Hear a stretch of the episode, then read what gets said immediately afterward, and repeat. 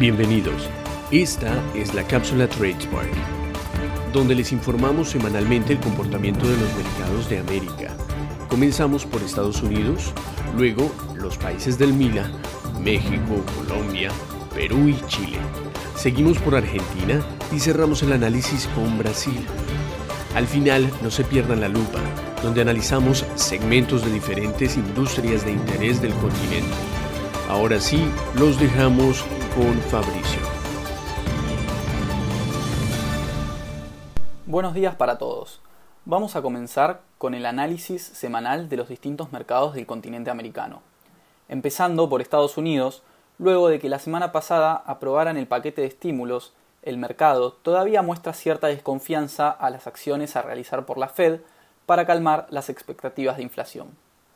Y esto se vio en los vaivenes semanales tanto en sus índices como en la tasa en los bonos del Tesoro, que esta semana llegaron a niveles más altos desde enero del año pasado.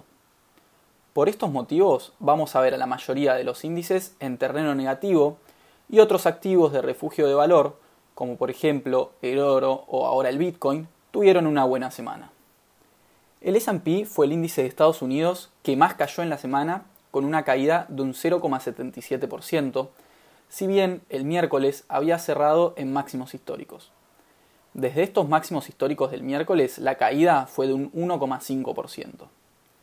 El Dow Jones, que venía teniendo unas buenas semanas, también comenzó la corrección el miércoles luego de tocar máximos históricos y cerró el viernes en 32.628 puntos, con una caída semanal de un 0,46%.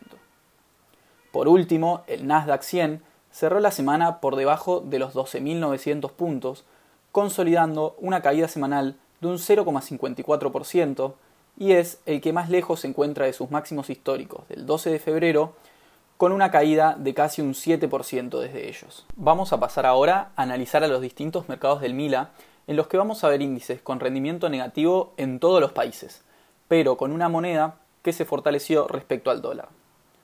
Comenzamos por México, que puede ser uno de los principales países beneficiados por el paquete de estímulos de Estados Unidos, ya que podría generar más crecimiento en este país por el alto nivel de exportaciones que tienen a Estados Unidos. Pero de todas formas, en México indican ser cautos por la presión que se está viendo en las tasas de interés y también expectando lo que ocurrirá con la inflación en el país del norte. En esta sintonía se desarrollaron sus índices en la semana dejando al IPC, principal índice de la Bolsa de Valores de México, en los 47.000 puntos, mostrando una baja semanal de un 1,55%. Por otro lado, el peso mexicano se vio fortalecido frente al dólar y cerró el viernes en 20,49 pesos por dólar, indicando así una apreciación semanal de un 1,16%. Pasamos ahora para Colombia, en donde esta semana el gobierno hizo modificaciones en las metas del déficit para el año 2021, mostrando así que su meta para este año es de un déficit fiscal de un 8,6% del PBI, indicando que los gastos por la pandemia no están para nada concluidos. El Colcap cerró la semana en sintonía con el resto de los índices de la región. En este caso, la caída fue de un 2,15% semanal, cerrando el viernes en 1.325 puntos. El índice todavía muestra un 21% de caída desde mediados de febrero del año pasado. El peso colombiano, por su lado, también se vio fortalecido frente al dólar, en este caso mostrando una caída de un 0,48%, cerrando el viernes en los 3.559 pesos por dólar.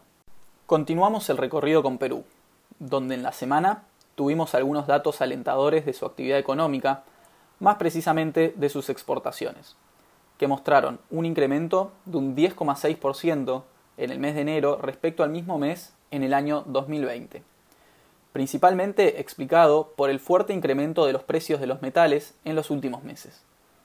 El índice general de la Bolsa de Valores de Lima también se mostró en caída durante la semana. En este caso, la baja fue de un 2,43%, consolidando al índice por encima de los 22.200 puntos, y se aleja aún más de los máximos históricos de 2012, ubicándose un 7,5% por debajo de los mismos.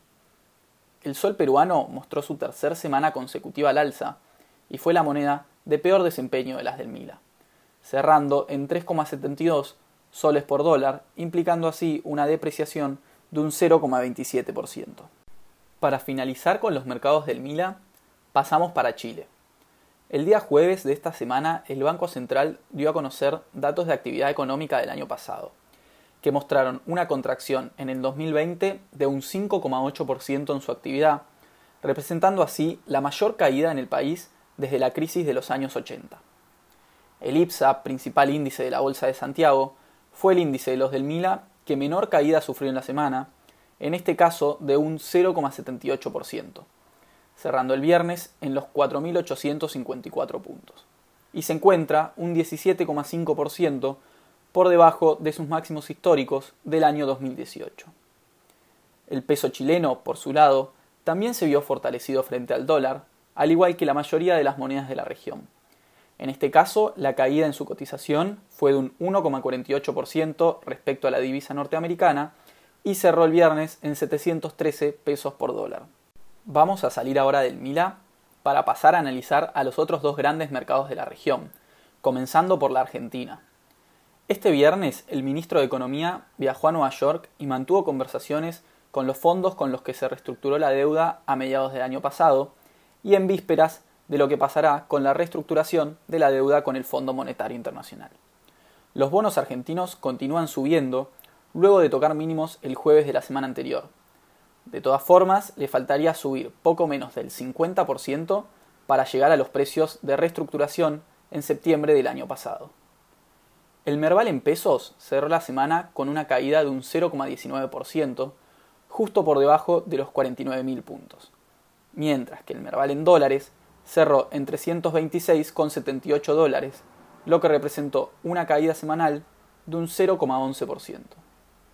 De todas formas, tanto las acciones argentinas como los ADRs en la Bolsa de Nueva York se encuentran operando con volúmenes muy bajos, mostrando la poca empatía de activos argentinos alrededor del mundo.